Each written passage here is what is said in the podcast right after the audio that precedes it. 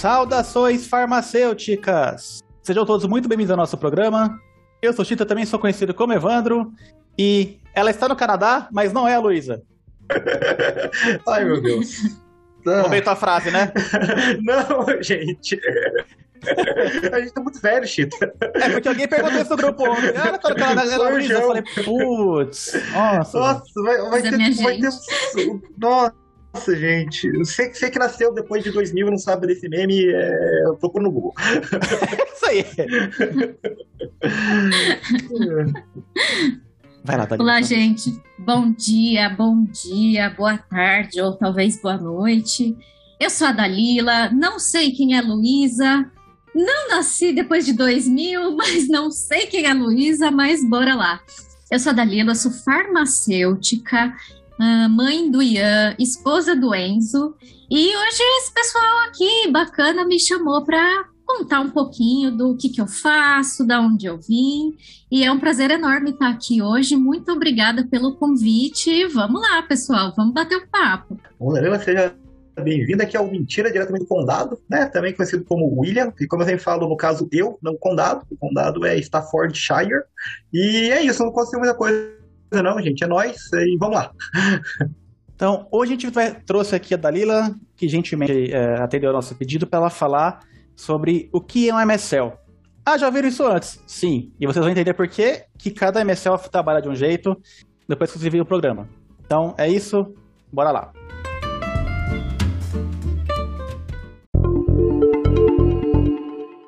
Pessoal, antes de começar o programa, eu queria avisar vocês aqui que o nosso querido amigo João Gordo, vulgo professor Gustavo Vidal, ele iniciou uma escola com diversos cursos sobre diversos assuntos aqui, aulas online. E então pedi para vocês darem uma olhada verem se algum curso interessa a vocês ou se pode interessar para alguém que vocês conheçam, porque quem já viu o, o trabalho do João sabe que ele tem uma didática excelente, né? além dele ser nosso amigo, é um cara super querido, acho que vale a pena vocês verem, porque pode ajudar vocês, alguém que vocês conheçam, tá bom? Então é isso, muito obrigado. Agora bora para o programa.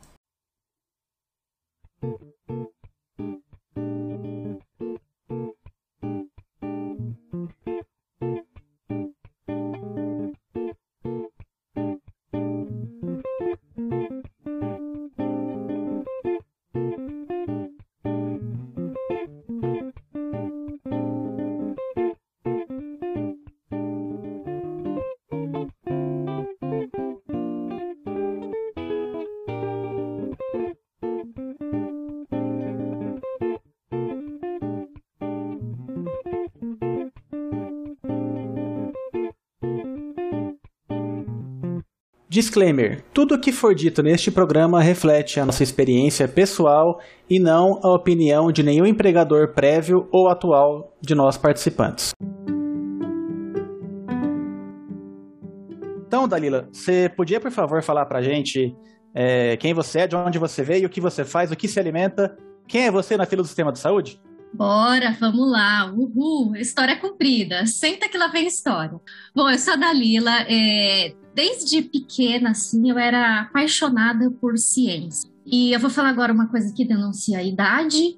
Eu gostava muito do mundo de Bickman. Não sei quem de oh, vocês já. Nossa! é. Nossa, isso aí é. Nossa, minha infância. eu acho que eu assisti todos os episódios umas 10 vezes.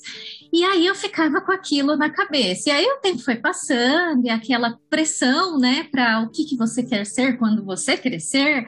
E eu não sabia mesmo. Quando eu tinha 16 anos, eu consegui um emprego. Então, foi meu primeiro emprego com carteira assinada. Eu comecei a, a estudar de noite para completar o ensino médio e fui trabalhar de dia numa farmácia de manipulação. Então, eu trabalhava numa farmácia de manipulação no laboratório, fazendo os medicamentos. E aí que surgiu a vontade de fazer farmácia, porque afinal de contas eu estava numa farmácia de manipulação, por que não, né? Aproveitar ali o ambiente propício.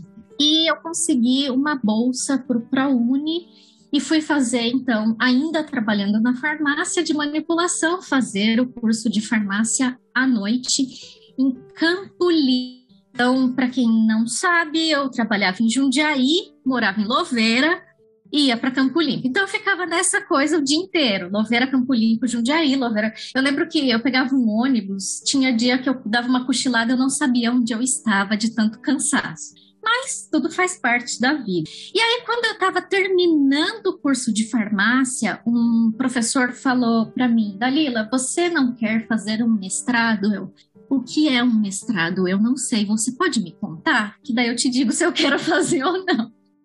E esse professor, ele tinha acabado de passar num concurso da USP. E aí eu falei, quero, quanto você me paga? Ele, não, não te pago nada. Como assim te pago? É, se você tiver é sorte, você consegue uma bolsa. então, você foi muito sábia sabem fazer essa pergunta. Eu lembro bem de fazer essa pergunta. Ele, não, como assim? Como assim pagar? Eu falei, não, mas eu trabalho, onde é que eu vou arrumar dinheiro tal? É, eu vou te dar o privilégio de você trabalhar para mim sem eu ter que te pagar, né? Ele é, ele ainda, eu lembro que ele falou assim, não, porque eu trabalho com célula tronco. Aí eu pensei, não, ovelha Dolly. Eu falei, gente, eu vou fazer uma ovelha Dolly, olha que bacana. Não, era, Aí depois eu fui entender que não era bem assim, ainda bem que eu não verbalizei isso. Né? Era célula-tronco hematopoética e era um laboratório de hematologia, né? Mas era muito bacana do mesmo jeito que aí eu descobri como é que a célula do nosso sangue era feita. Pois bem, dois anos no mestrado, consegui uma bolsa para ir fazer um estágio de três meses em Portugal. Fui lá, fiz o estágio, aprendi várias coisas no laboratório lá no Porto, voltei para o Brasil e aí segui o passo seguinte, que era fazer o doutorado. Acho que eu ainda queria beber da água do conhecimento acadêmico. Eu falei, vou fazer um doutorado. Mas aí eu, eu comecei a ficar mais chata né? e falei para o meu orientador: seguinte, eu só quero fazer doutorado com você se você me conseguir uma bolsa para ir para fora do Brasil de novo. E dessa vez eu quero ir para os Estados Unidos. E não só quero ir para os Estados Unidos, como quero ir para Harvard, para a faculdade de medicina. Ele olhou para mim, pensou um pouco, falou: "O que que essa louca tá pensando? Não, mas vamos lá. Você quer ir? Tá bom. Acha a bolsa, acha o laboratório que eu assino os papéis que tiverem que assinar." Eu falei: "Caramba, me lasquei, vou ter que procurar." Você trocou, ele é pediu seis. tipo isso. Aí deu certo. Trabalhei pra caramba. Meu inglês era bem mais ou menos naquela época. E comecei a procurar esse laboratório e achei um doido lá nos Estados Unidos que me aceitou. Aí fui atrás da bolsa, deu certo. Chegou o dia, um ano lá em Boston trabalhei com sequenciamento de genes. Essa parte da história também é engraçada, né? Como que a gente tem assim uns conceitos na cabeça achando que tá, tá tudo certo e chega lá não é bem assim. Eu fui para lá achando que eu ia aprender uma técnica de laboratório. Quando eu coloquei os pés lá, o orientador falou: "Não, você não entendeu direito. A gente não vai te ensinar. Você que vai fazer a técnica aqui, porque a gente não conseguiu fazer dar certo ainda. E a gente aproveitou que você veio, então tá aqui, faz aí.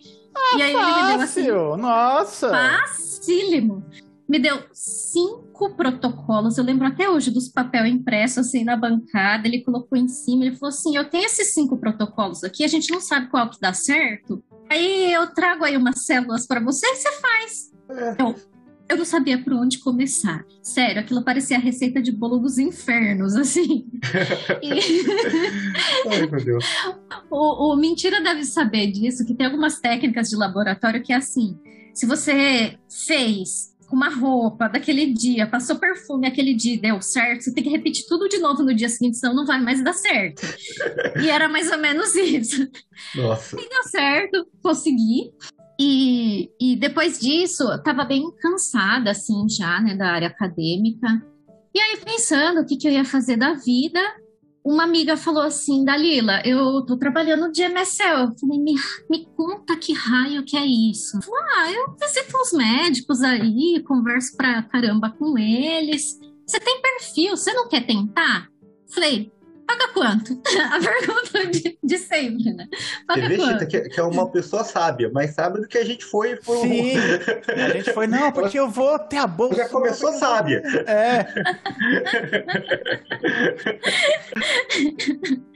Aí ela me contou lá, né, os benefícios, as vantagens. Eu falei, olha, que legal. Sério mesmo? O que, que faz isso daí? Me conta. Ela contou, assim, brevemente. Eu falei, ah, acho que eu vou tentar. E aí eu me inscrevi em vários processos seletivos e óbvio que nenhum deu certo, né? É, processo seletivo para quem quer ser Marcel, e aí já vai a primeira dica para quem quer ser aspirante a essa área. É, você tem que conversar um pouco com as outras pessoas, o tal do networking faz muita diferença. E aí eu desisti por um tempo, assim, eu falei, vamos congelar essa ideia aqui, e comecei um pós-doc. Comecei um pós-doc sem registrar, sem bolsa, aquelas coisas todas, né? Que vocês já sabem bem. Por Alguém amor, já deve né? ter contado aqui. Por amor à ciência. Alguém aqui já deve ter contado como que era, é, como que é essa fase de, ah, vamos lá, vamos, vamos ver se é esse negócio que eu quero, não tem outra coisa para fazer. E comecei esse pós-doc. Aí essa mesma amiga, ela estava participando em dois processos seletivos e ela passou em um deles e ela falou: Olha, Dalila, eu desisti de um dos processos seletivos, mas quando eu falar com a RH, eu vou indicar seu nome, tudo bem? Eu falei: Ah, tudo bem. No dia seguinte, a RH me ligou. E aí ela falou: Olha, sua amiga te indicou, você quer fazer parte do processo seletivo? Eu falei: Ah, vamos, né? Já tô aqui, bora lá. Não tava com muita esperança, não, de que fosse dar certo. Eu lembro que até na época eu já estava casada, né? E, e o meu marido falou assim: Ah, vai, né? O não você já tem. Eu falei, nossa, mas é em Cotia, eu nem sei como é que faz para chegar em Cotia. A, a matriz da empresa era em Cotia, era longe, eu morava em São Paulo, mas não conhecia muito São Paulo. É difícil falou, "Ah, é chegar lá, fácil." especialmente pra voltar. É, para voltar. Hoje eu sei É. que a Raposo Tavares não é fácil, mas no começo eu não, não tinha ideia. E eu fui, passei e deu certo. Então, é, entrei como MSL numa, numa empresa trabalhando na área da oncologia e assim, entrei sem saber direito o que, que um MSL fazia e graças a Deus encontrei pessoas dispostas a me contarem o que, que é que um MSL fazia. E aí eu vou contar um pouquinho aí para vocês. Vou falar que demorou assim bem uns oito meses para eu de verdade, de fato, entender e conseguir colocar a mão na massa para para assim fazer direito a coisa toda, conseguir entender. Então assim hoje, se eu puder resumir é, porque a gente não tem, obviamente, oito meses para ficar falando aqui sem parar, mas se eu puder diz, dizer assim, em poucas palavras, é o MSL trabalha com comunicação científica. E a comunicação científica não é só levar informações, também tem a parte de captar o que, que os outros pensam, o que, que os outros acham, opiniões científicas relacionadas àquilo que você está trabalhando. Eu tive sorte de entrar na área da oncologia, é uma área que eu gosto muito. É uma das minhas assim epifanias de querer sair um pouco da área acadêmica é que eu me sentia muito distante de estar ajudando pessoas de alguma maneira. E na área da oncologia, eu de certa forma preenchi esse, esse vazio de querer ajudar, porque eu sentia que, de fato, toda vez que eu levava uma informação que podia ser útil para algum paciente, eu sentia que eu estava indiretamente ajudando alguém. E isso era uma das coisas assim, que também me levaram a querer fazer, seguir para a área da farmácia, de querer ajudar pessoas. É, acho que a área da oncologia é uma área pesada, no sentido de que é uma aflição muito grande quando a pessoa recebe esse tipo de diagnóstico e poder de alguma forma ajudar a, a controlar aquela doença, acho que é, é, uma parte assim que me, me preenche bastante. E aí, é, que mais que, que um MSL faz? O MSL também cuida assim bastante da parte de projetos científicos, então existem médicos, né? A gente praticamente trabalha só visitando o médico, tem médico que quer conduzir é, projetos de pesquisa e você vai ali intermediar esse tipo de conversa, esse tipo de, de, de comunicação científica, né, desse médico que está querendo conduzir esse projeto, de entender quais são as necessidades científicas daquele tipo de tumor que você trabalha. Então, aí vai outro spoiler. Para o MSL que trabalha na oncologia, geralmente ele é especialista em uma ou duas moléculas ou um, no máximo, dois tipos de tumores. É, antes de entrar para a área da oncologia, quando falava câncer, ah, é câncer de mama, acabou, é uma doença só. E não, depois que eu virei MSL, me tornei MSL, eu comecei a entender que dentro do mundo de, do câncer de mama existem várias doenças ali dentro, e cada uma tem um tipo de tratamento, e essa doença pode voltar, e você tem que entender qual foi o primeiro tratamento que aquela pessoa recebeu, para saber qual vai ser o próximo. E é nesse meio de, dessa discussão que o MSL trabalha. Peraí que eu tava no mundo. Delino, só perguntar uma coisa, surgiu aqui, né? E pelo meu tom de voz, o Chita já tá vendo que vai vir. Uh, quer dizer, então, assim, que, que não estão escondendo a cura do câncer. Quer dizer que você, você não te contaram a cura do câncer e não pediram pra você esconder de todo mundo porque... Porque a pessoa fica tratando dar mais lucro, né? Não, é. quer, não quer curar, assim. É, isso, isso, da cura do câncer, tipo, não, não te falaram, assim. Chegaram, ó, a gente tem aqui, mas não, não, não espalha. É, é não tem. Exatamente, ah, você está certo. Ninguém me contou a cura do câncer, não está trancado dentro de nenhum cofre, nenhum lugar do mundo, porque eu acho que ah. se ela ah. existisse, que fosse por um. Assim, gente, quando a gente fala de câncer, a gente está falando de uma infinidade, eu não sei nem contar quantos tipos de cânceres, se eu, se eu posso dizer assim no plural, existem e não tem cura para nenhum. Quer dizer, tem alguns que são curáveis, mas é aquela máxima da que a gente sempre ouve que quanto mais cedo for diagnosticado, mais chances tem de cura. É, essa frase ela faz muito sentido, mas depois que a doença não tem cura mesmo, falando aí da grande maioria dos tipos de tumores, mas ninguém me contou até agora. A cura para todo o resto. É, não, o pessoal pensa, não, é, tô escondendo o do câncer, ou câncer, né, que nem tá falando, não é tipo, não, não é um câncer por paciente, assim, o cara pode ter exatamente a mesma classificação de câncer, um paciente no outro, assim, às vezes no mesmo paciente, tem tipo esse negócio vai mutando diferente. O negócio do trabalho do caramba pra, pra estudar. Imagina pra curar, achar os negócios, o pessoal acha que não, gente, tá, a gente já tem a do câncer, estão escondendo de nós. É, é tão. É, eu lembro que uma vez saiu um então, tratamento ah, que ele ia servir para um tipo de tumor que era assim, uma, um câncer ultra mega master específico, tinha, sei lá, 10 mil pessoas no mundo que tinham aquele câncer, e os caras conseguiram fazer uma terapia super inovadora que curava. Só que funcionava em 95% daquele tipo de tumor. Mudou um pouquinho, já era. E custava 500 mil dólares o tratamento. Então, você pensar quanto que a empresa ia ganhar com isso, né? E você pensar quantas pessoas que a gente sabe que tem câncer, que morreram de câncer, que poderiam se curar disso, quanto que as empresas não iam ganhar com essas pessoas curando câncer e depois ficando vivo para conseguir, para consumir outros medicamentos, né? É, eu acho que a gente pode pensar que realmente é, faz sentido não ter cura. Quer dizer, faria sentido é, ter a cura, né? Essa parte assim do, do preço é, ou, ou, o custo das coisas, quando a gente olha o final, a gente sempre esquece que tem uma história por trás de tudo isso. Então, se a gente for olhar assim, quantas moléculas que saem de um laboratório e vão para um estudo clínico mais avançado, que é a fase dos estudos que vai em humanos, que para até virar um tratamento de fato, tem muito, muito investimento necessário para que tudo isso aconteça. Então, é por isso que acaba também ficando caro, porque eu preciso sustentar o desenvolvimento. E, Evandro, você falou uma coisa que é verdade: para alguns tipos de tumores, a ciência já está avançando, mas são tumores muito específicos. Para a grande maioria, ainda não tem um tratamento assim que seja muito efetivo, principalmente quando a doença já está avançada.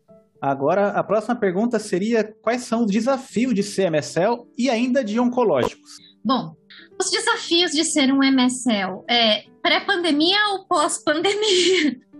É, é, bem interessante porque eu, eu comecei a ser MSL antes da pandemia. Imagina, o mundo nem sonhava em, em uma pandemia. E ali os desafios eram estar é, é, foi tenso, gente, essa, essa, essa mudança. Eu acho que na vida de todo mundo, todo mundo vai ter muita história para contar.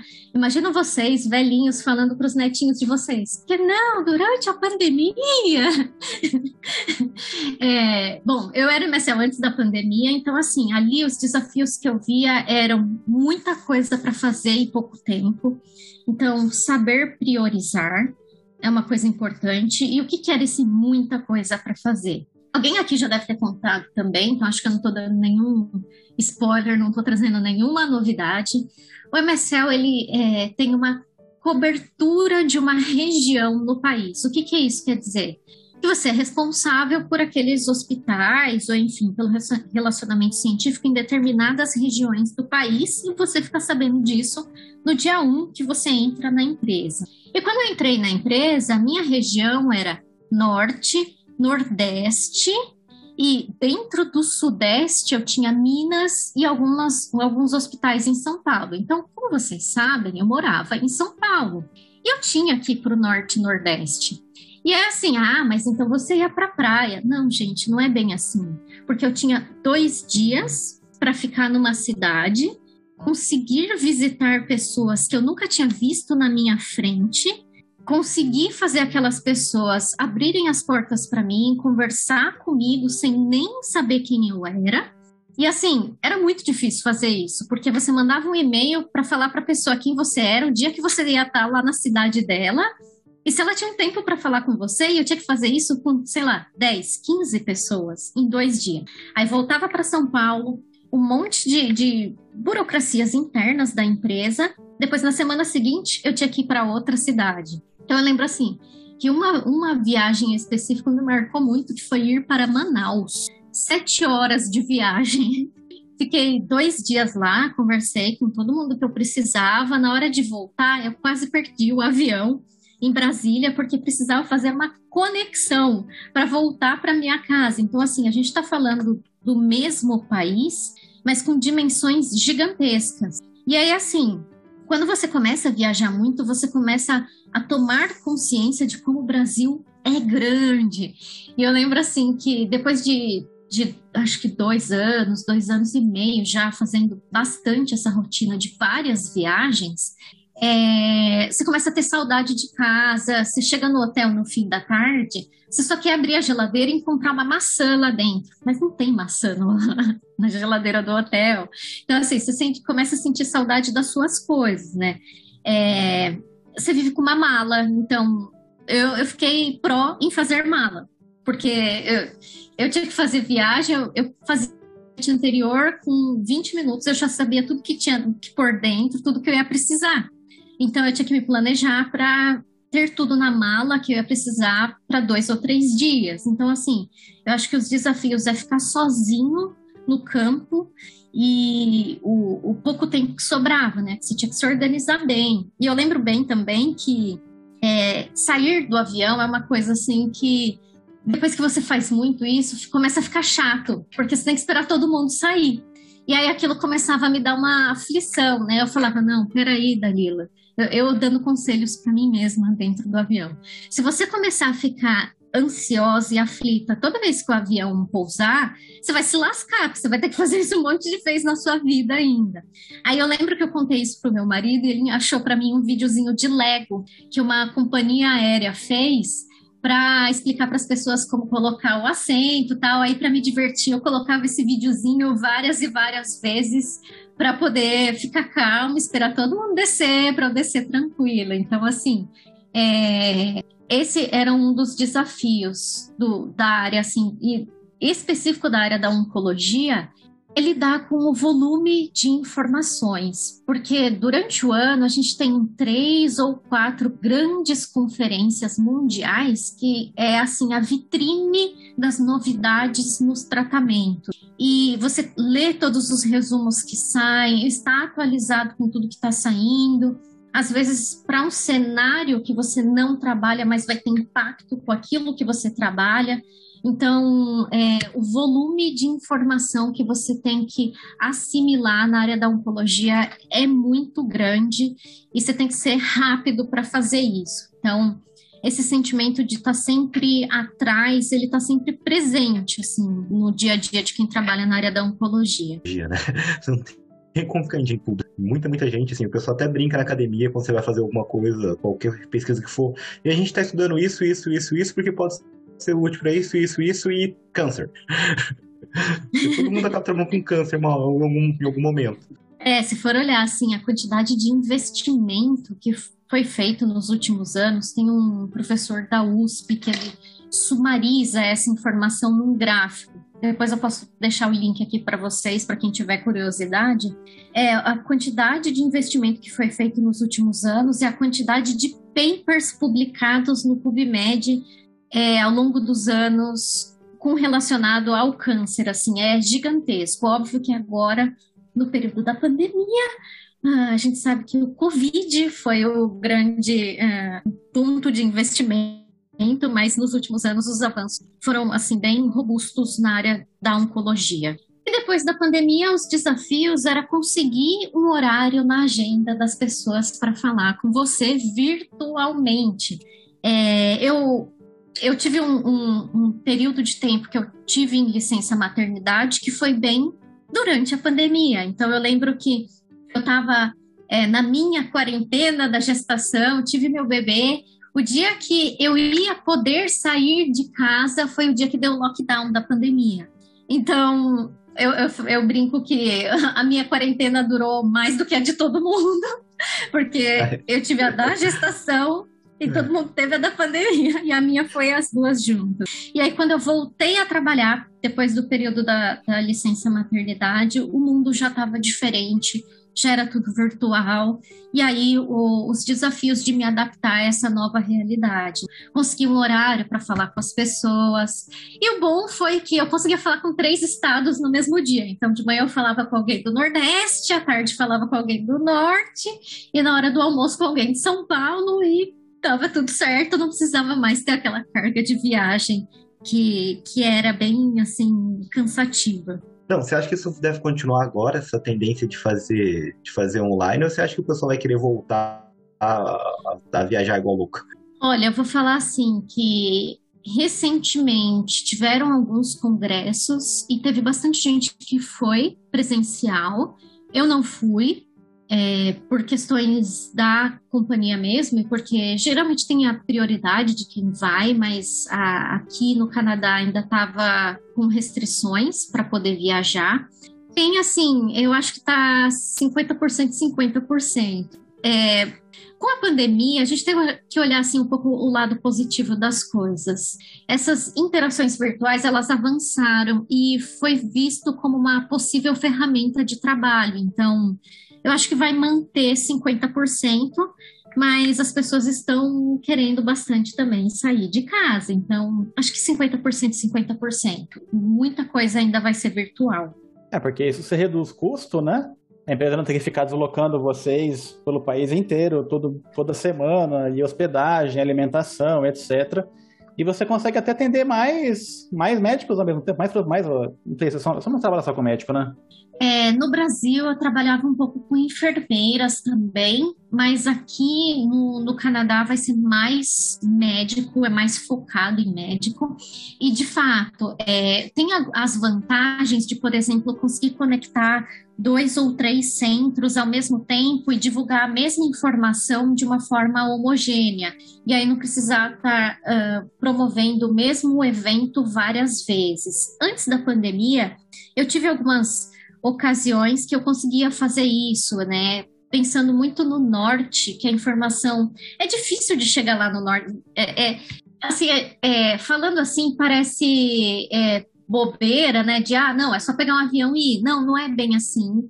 É, o norte, às vezes, ele não é tão incluído nas discussões. Então, quando eu conseguia fazer um projeto que tinha é, a projeção para o Nordeste também, da discussão que estava acontecendo, eu ficava muito contente de conseguir colocar dois centros ao mesmo tempo da mesma reunião de regiões diferentes, porque existem sim algumas diferenças por estar em São Paulo, por estar no sul do país, algumas discussões são um pouquinho diferentes das que acontecem no Nordeste. Então, assim, é, é, eu acho essa uma grande vantagem de conseguir é, disseminar o conhecimento de uma forma mais homogênea e aí, pegando um gancho com tudo isso, tem uma vertente de discussões assim na área de medical affairs que fala que as mídias sociais também vão ter um impacto muito grande na forma que a divulgação científica está sendo trabalhada hoje. Então, é uma área assim que está crescendo e futuros aspirantes MSLs fiquem de olho nas mídias sociais, porque isso vai fazer a diferença na forma como a informação científica está sendo divulgada. O bom é que você já fez uma boa ponte para a próxima pergunta, né? Que era exatamente sobre divulgação científica. Né, então você pode falar um pouco de como você faz essa divulgação científica e, e você, uh, né, você já começou a falar do Lego, né? O Chita conhece mais os seus, seus, seus Lego que eu. Aonde o Lego entrou nessa história? Vamos lá. O que tem a ver, né? O Lego com, com tudo isso? Bom, quando eu estava lá naquele período de entender o que, que eu queria da vida, surgiu a oportunidade de fazer um canal no YouTube. Então, meu marido ele é da área da tecnologia e hoje a gente olha para trás e a gente fala, a gente tinha tempo de sobra, né? É, a gente tinha tempo de sobra. A gente começou a fazer um canal de divulgação científica com stop motion feito com Lego. Então eu tinha lá um laboratóriozinho onde as historinhas aconteciam ali, o canal existe até hoje. Mas não esperem novidades, porque eu tenho um filho hoje em dia e eu não tenho mais tempo de fazer tanta divulgação científica. Mas, assim, a divulgação científica sempre foi uma paixão que eu tive. É, e eu queria contar para o mundo o que, que acontece dentro de um laboratório, né? Hoje em dia, com a pandemia, pessoas entendem melhor o que, é um estudo clínico, fase 1, fase 2, fase 3, o que, é uma pesquisa acadêmica, o que é uma publicação graças ao trabalho de vocês, de outros canais também, como do Blablalogia, as pessoas começam a entender o que é o rigor científico, o que é o critério científico, como se produz esse conhecimento. Mas na época não tinha nada assim, e o meu marido trabalhava na área da tecnologia, ele falou: vamos fazer um canal, vamos fazer um canal. E a gente começou a fazer, começou a dar certo, assim. É, a gente participava de alguns concursos, a gente viu o número de acessos aumentarem, a gente até recebeu umas propostas para fazer é, alguns vídeos mais profissionais, mas aí a gente parou por ali porque até então aquele ali era o meu hobby e a gente não queria que o negócio ficasse sério. Então eu tenho esse canal de Lego divulgando uh, conhecimento científico. E além disso, eu tive um período também que eu fui contratada por uma empresa para fazer aulas virtuais na área de biomedicina, farmácia. Então eu já tinha essa, essa coisa assim de querer divulgar a ciência. Então eu achava o máximo quando eu estava naquela época, isso foi antes de ser MSL, tá, gente? É, achava o máximo estar ali gravando, fazer a prova. E eu recebia feedbacks bem positivos, assim. E essa empresa também me contratava para ir dar aula em outros estados. Então, eu fui dar aula em Curitiba sobre hematologia, voltava para casa. Então, eu gostava de estar ali falando, né? Como vocês podem perceber, eu falo pra caramba. E, e eu gostava muito de, de ter essa esse momento, né, de discutir um assunto científico a fundo. E, e o MSL faz muito disso, né, de né, respondendo aí a pergunta de como que o MSL faz isso. Então o MSL ele senta ali na frente do médico e vai discutir com esse médico os porquês, o, o, o, os detalhes do detalhe, do porquê que o desenvolvimento científico para aquela determinada doença é daquele jeito, o que falta para a medicina, para o conhecimento científico conseguir tratar melhor aquela doença, aquele paciente. Então é isso que o MSL faz. E aí o como? Isso pode ser de várias maneiras, tá, gente? É, eu posso agendar uma reunião com o médico e tentar entender a opinião dele sobre um determinado assunto. Aí podem surgir oportunidades de fazer uma aula maior e conseguir falar com, por exemplo, um grupo de residentes. Eu posso colocar dois especialistas na mesma reunião e tentar entender como que aqueles dois especialistas estão presentes no tratamento de um, um determinado tipo de tumor. Então, eu vou dar um exemplo que é meu, do, do, meu dia a dia, assim, por exemplo, eu trabalho muito com câncer de próstata. E a gente sabe que o urologista iniciar o tratamento desse paciente ou vai detectar a doença no estágio mais inicial. Só que em um dado momento, esse paciente ele vai ser tratado por um oncologista e nesse meio todo tem um patologista que é o cara que vai olhar um pedacinho do tumor dessa pessoa para dizer o que está acontecendo com aquela célula. Então, assim, eu sento com essas três pessoas e falo, tá, me conta, na visão de vocês, o que está faltando hoje? O que, que falta para a gente poder tratar melhor esses pacientes? Aí, às vezes, eu preciso falar com um farmacêutico, que é a pessoa que coordena tudo isso, ou um enfermeiro que ajuda o paciente a localizar o tumor dele, porque é, é, essa, essa coisa do tumor é bem engraçada, né? A gente é, é, acha que é tudo meio automático, mas não é. Às vezes o paciente faz uma cirurgia, ele não tem nem ideia que aquele tumor dele pode estar armazenado. E onde está armazenado? Então, a gente começa a entender tudo isso e no, no, na, assim, tentar entender a fundo o, o, molecular, mas também tentar entender a dinâmica do tratamento desse paciente. Então, por isso que o trabalho do MSL às vezes é um pouco complexo e precisa, em alguns momentos, desse conhecimento acadêmico. Porque eu vou discutir coisas moleculares, discutir quais são os genes que estão mutados no câncer de próstata, mas também preciso entender de sistema de saúde para poder, às vezes, é, conversar sobre, e dar uma solução para melhor tratar os pacientes. Você ainda tem um problema com o câncer de próstata, que é o, o preconceito dos possíveis pacientes, né? né? De, de, fa de fazer o exame para não morrer, né? Porque o pessoal tem, tem, tem medo, não sei o medo pessoal que, que faz, tem medo que, que vai gostar, né? Porque eu, eu, ah, gente, eu, eu começo a pensar nisso, eu fico bravo. Porque assim, eu, eu fiz o meu, o meu o meu doutorado foi em câncer de mama, né? Então eu conversava com os pacientes logo depois de terem o, o diagnóstico. Foi, um, uma, uma, uma experiência de vida muito engrandecedora para mim, mas que era muito pesado, né? Como você mesmo falou, é uma coisa muito pesada de participar. Aí eu lembro até hoje, um dia que eu estava conversando com uma colega minha, eu acho que eu contei aqui no episódio, e, e ela também tinha outros tipos de, de câncer câncer, né? E, e um que ela trabalhava era com câncer de pênis, né? E, e o tratamento de câncer de pênis é a, a conhecida penectomia, que é um, é um nome mais bonito para cortar fora o dito cujo. Né? E um dos maiores casos disso é porque as pessoas não lavam o, o, dito cujo. gente do céu, gente, como é que chega nisso? Aí, tipo, é, é uma coisa, tipo. Aí tem gente que morre por, por preconceito. E você fica, gente, por quê, né? Por quê? Ah, mas isso é só eu ficando bravo com, com, com preconceito e gente morrendo à toa. Ah, perdi o foco. Tita, vamos lá. Não, imagina, imagina. Você tocou num assunto importante, assim. Você tocou num assunto importante, assim, que é, o, é. como que o paciente, ele percebe é, e recebe, né, essa notícia. Então, assim, é, eu trabalhei já também com tumores femininos e eu não tenho contato direto com o paciente, tá? Existem algumas questões de compliance que quem é da indústria não vai conversar direto com o paciente, mas eu conversava com o médico e o médico me contava as coisas. E aí, assim, a percepção que a gente tem é que a mulher ela chega assim com um artigo científico e fala para o médico: Ó, tô sabendo desse medicamento aqui. Você vai me dar ou não vai? Como é que a gente faz? Dá para tratar com isso daqui? E o homem é do tipo, não me fala nada não, não me fala nada não, só trata aí, porque, que, porque eu, eu tenho família, é, é, tem esse, esse peso, né, do homem é, não querer ficar doente, porque ele é a pessoa que, que cuida da família, então ele não pode ficar doente. Então, existem sim esses estigmas.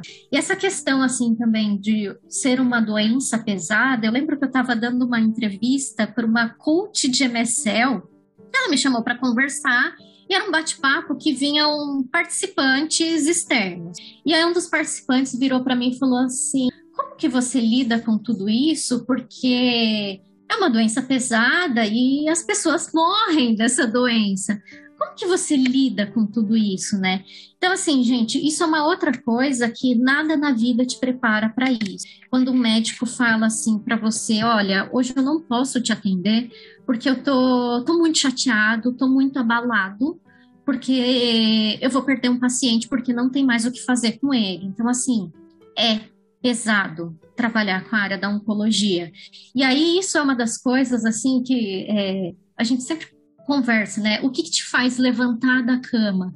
O que, que te faz todos os dias fazer a mesma coisa? É tentar pensar que tudo que eu puder fazer para ajudar alguma pessoa, eu estou fazendo. porque eu não quero que alguém perca a mãe, eu, eu quero que aquela pessoa tenha a mãe dela por mais tempo, eu quero que aquela vó veja o neto dela por mais tempo. Então, acho que tem esse lado humano também da área da oncologia, de tem muita gente querendo fazer e tem muita gente que se esforça para poder levar o melhor para todos esses pacientes. Então, é, existem essas diferenças de, do tratamento de homem, mulher, mas é uma área bem pesada também. Ah, lembrei de uma outra história. Eu, eu comentei com vocês que eu dei uma entrevista para o canal do Blablalogia e o Emílio fala muito disso também, de homens que não querem ir, ir atrás dos seus tratamentos, que vão deixando para depois, vão deixando para depois.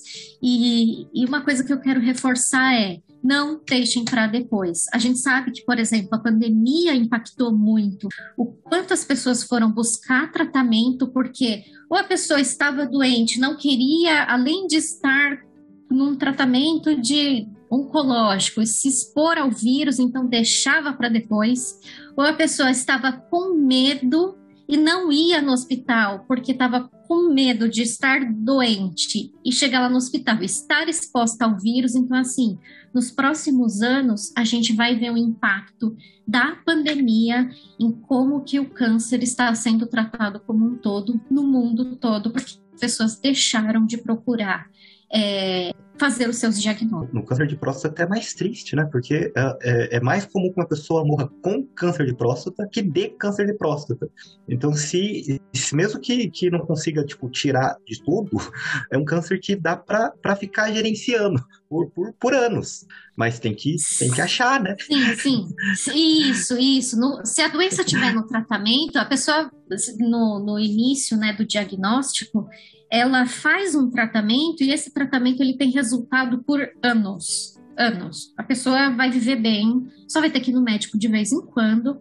Só que ali dentro desse universo câncer de próstata, eu também tenho paciente que é o que a gente chama de progride rápido. Então ele faz o tratamento, a doença volta. Aí ele faz o tratamento, a doença volta de novo. E aí chega na parte da metástase. E aí é a parte que começa a ficar complicado, mas eu não vou dizer aqui que a gente já começa a entrar num, assim, num, numa seara muito molecular, muito profunda da doença. Mas assim, isso você que você está dizendo está certo. Tem muitos pacientes que vão ter câncer de próstata, vai fazer o primeiro tratamento e vai ficar bem por anos e anos e vai morrer de outra coisa. Pode acontecer.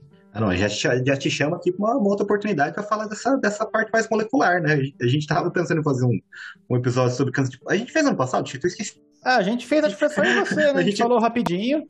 É, só para deixar foi... em branco. É, foi mais superficial. Mas a gente, ó, já fica aqui o convite para voltar para falar desse assunto.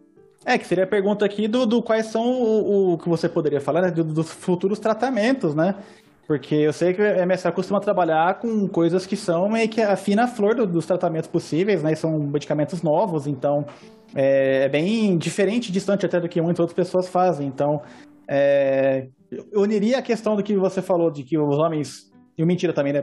De que os homens evitam buscar o diagnóstico porque tem medo do exame, né? Tem, nossa, vai afetar minha masculinidade um exame de toque.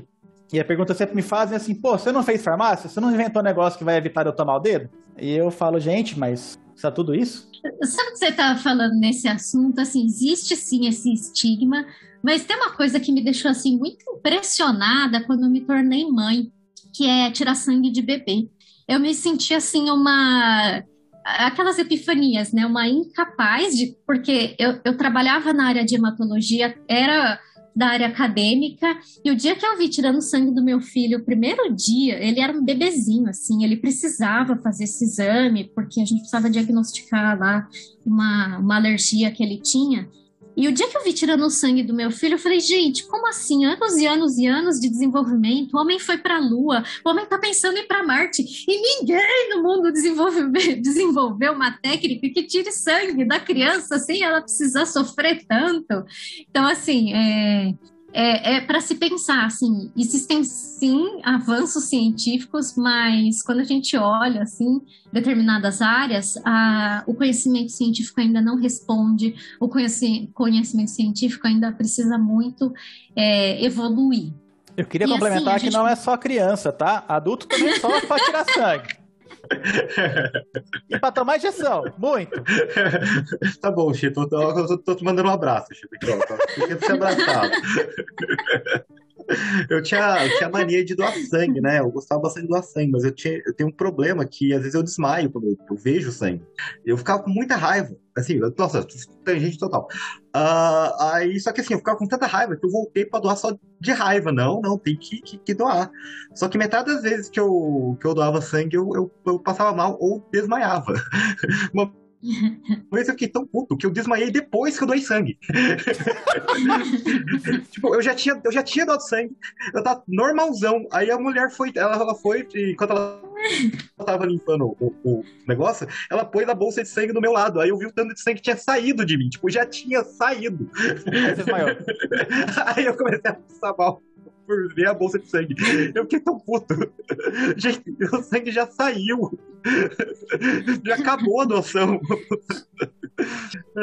Eu tinha um É, colega, ah, eu, eu fiz eu fiz um curso técnico que uma das habilidades que a gente tinha que desenvolver era de tirar sangue. E na época, eh, eu era eu tinha era antes da faculdade isso. Eu era bem novinha assim. Aí a gente tirou sangue de um colega e o professor veio, estava comigo lá me explicando, a gente já estava tirando sangue de outra pessoa. Quando a gente olha só houve um barulhão assim, quando foi ver, o colega viu o tubo de sangue em cima da bancada e desviou o caso. Isso acontece com frequência, assim, é, é bem comum. E aí eu fiquei traumatizada de tirar sangue dos outros porque eu vi o menino desmaiando. Aí eu começo a passar mal quando eu tenho que tirar sangue dos outros. É. Deu uma saudade da sangue. Tem que voltar da sangue. Se é uma coisa que eu não faço, é porque, né, pra mim é um problema bem grave. Eu desmaiei quando foram colocar meu acesso, na vez que eu fui pro hospital, então é complicado. Eu desmaiei na aula de fisiologia. 50 alunos para fazer o negócio, aluno de farmácia, né? Aquela, aquela coisa linda, tipo, três homens para cada, pra cada sete, sete mulheres. Aí tipo, eu desmaiei. Foi, foi abrir o rato, tum. Eu, eu tava, nossa, que estranho, né? Eu abrindo o, o rato aqui, fazendo negócio, de repente, por que, que tá todo mundo do, do meu lado? Gente, por que, que eu tô no chão? Por que, que o mundo tá rodando, né? É, desmaiei na aula. Demorou três anos para outro aluno desmaiar, gente. Eu fiquei esperando esse dia. três anos até alguém desmaiar de novo. É. Tá bom. Mudando de assunto aqui, o nosso próximo ponto é você recentemente se mudou para o Canadá. E eu queria, se você puder compartilhar com a gente, mesmo faz pouco tempo, assim, como é que tá sendo o trabalho aí? O que, que você já percebeu na sua atuação como Excel, né? E até se você conseguiu ver um pouco de como é que as coisas funcionam em relação a você ser um profissional, uma profissional de saúde. Ah, vamos lá. É, essa minha mudança para o Canadá ela é bem recente mesmo. Então, é, eu estou num período que é de treinamentos ainda. Então, eu tive bem poucas oportunidades de ir a campo, conversar com o médico, fazer o core da minha função que eu fazia antes no Brasil.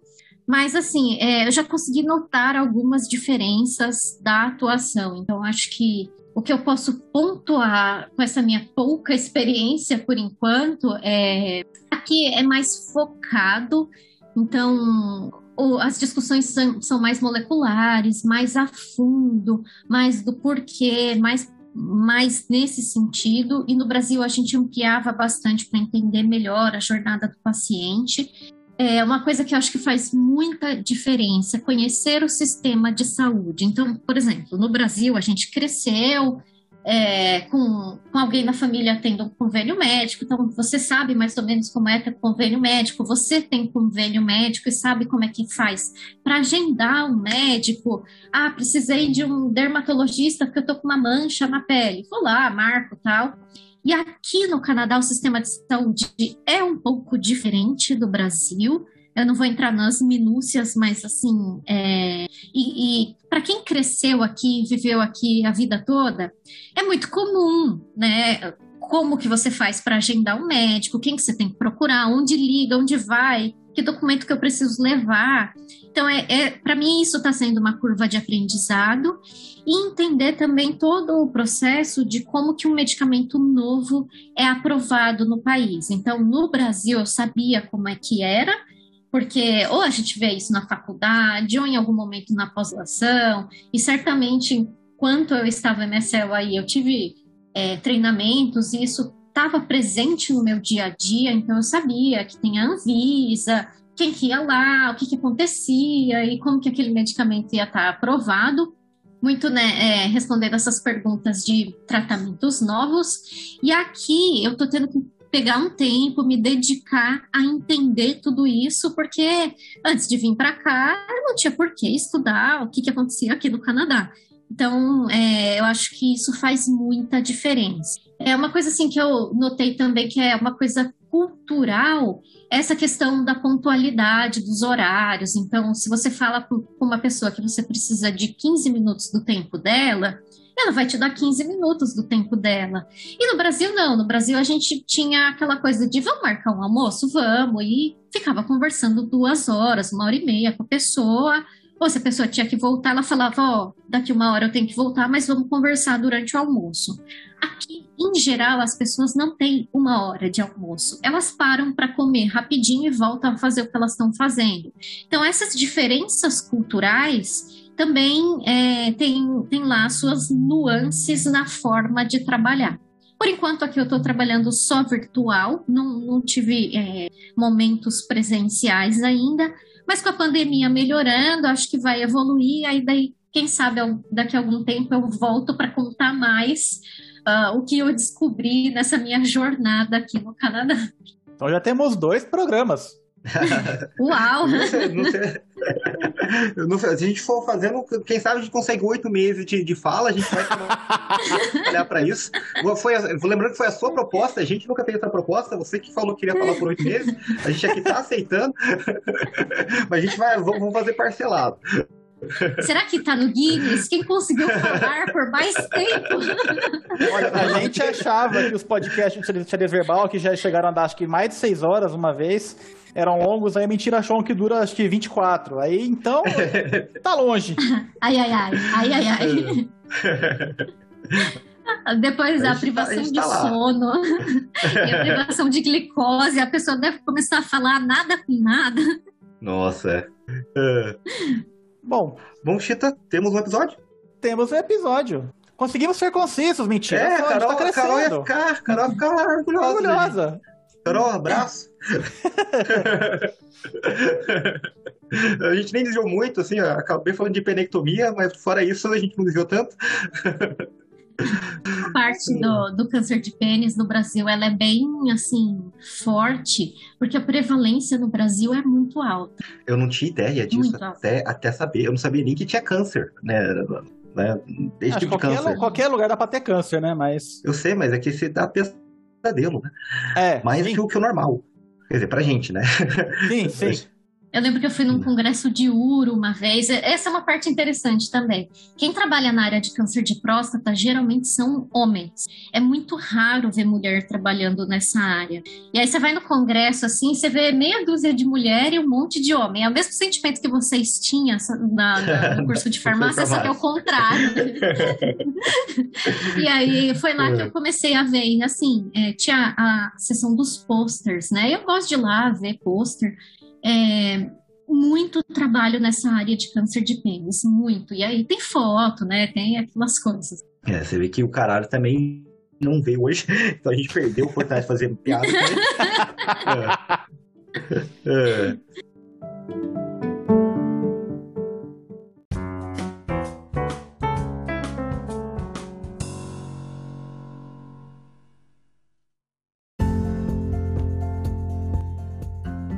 Bom, pessoas, muito obrigado para quem ficou com a gente até aqui. Dalila, é, muito obrigado pela sua disposição, pelo seu tempo. É, confesso que eu, é, eu já tinha, tinha, contato com você pelo LinkedIn, só que eu vi né, que você fazia mais assim no, no Blabalogia. E a gente foi garfando ideias e convidados de lá. Até convidamos a Camila, já participou aqui com a gente, então a gente tá meio que se integrando. A gente já participou lá, mentira, já participou lá. E foi muito bom, gostei bastante, muito obrigado. É, Obrigado por dar mais uma, uma vez um panorama assim de como que é essa profissão, que as pessoas que eu conheço têm muito interesse em saber, em progredir. E obrigado pelas dicas que você deu. E obrigado também por se dispor a participar dos próximos programas aí, mais para contar outras coisas tanto dessa questão do MSL quanto a questão da sua imigração, que eu acho que vai ser também bem legal. Então, é isso. Muito obrigado, Dalila. Eu que agradeço a oportunidade. É, em primeira mão, essa questão da, da imigração para o Canadá, eu nem atualizei meu LinkedIn ainda, então vocês vão falar sobre isso. E é sempre um prazer estar aqui conversando. Espero que as pessoas gostem, mas se não gostar, também fala aí, deixa os comentários, que a gente quer sempre melhorar. E o, canal do Blablalogia foi, foi um momento muito bacana minha participação lá, porque foi um convite interno da AstraZeneca, foi uma parceria da AstraZeneca com o Blablalogia para explicar todo esse momento da vacina, né? Então, para mim foi um prazer enorme. É, e quem sabe aí a gente vai desenvolver mais episódios, me chamem, fiquem à vontade. Só deixando o disclaimer aqui que tudo que eu disse é baseado na minha opinião pessoal e não reflete é, a opinião de nenhum dos meus empregadores, nem os prévios e nem os atuais. Helena, muito obrigado por ter vindo, né? Pessoas, vocês ficaram até aqui, valeu, né? A gente putz, foi. É, é, a próxima vez que alguém perguntar pra você no LinkedIn o que, que eu, um MSL faz, você já, já tem uma resposta fácil, né? Você só, ó, tem um link aqui, você, você ouve, depois a gente conversa. então... Sabe que eu faço isso, né? Porque o pessoal da USP me convidou e aí o pessoal fala assim: me conta o que, que o MSL faz. Eu falei: olha, a gente pode bater um papo ou vamos achar um horário na agenda, mas tem isso aqui também, pode acessar. Porque assim, é, é essa pergunta eu recebo com aí, né? frequência. recebo com frequência, e às vezes quando tá gravado assim, tem mais tempo, aí eu tem mais detalhes, e aí eu já pego o próximo passo para conversar com a pessoa, do tipo, e aí, né? O que mais você quer saber? eu já Ó, já fica feliz de ter ajudado, só isso aí, ó. Já ajudou, já foi útil, já fica feliz. Então, brigadão, né? Foi, até, até a próxima. Vai ser um prazer uh, você voltar. Foi um prazer essa entrevista. E pessoas, como sempre, foi bom estar com vocês e brincar com vocês esse dia tão lindo. E tchau.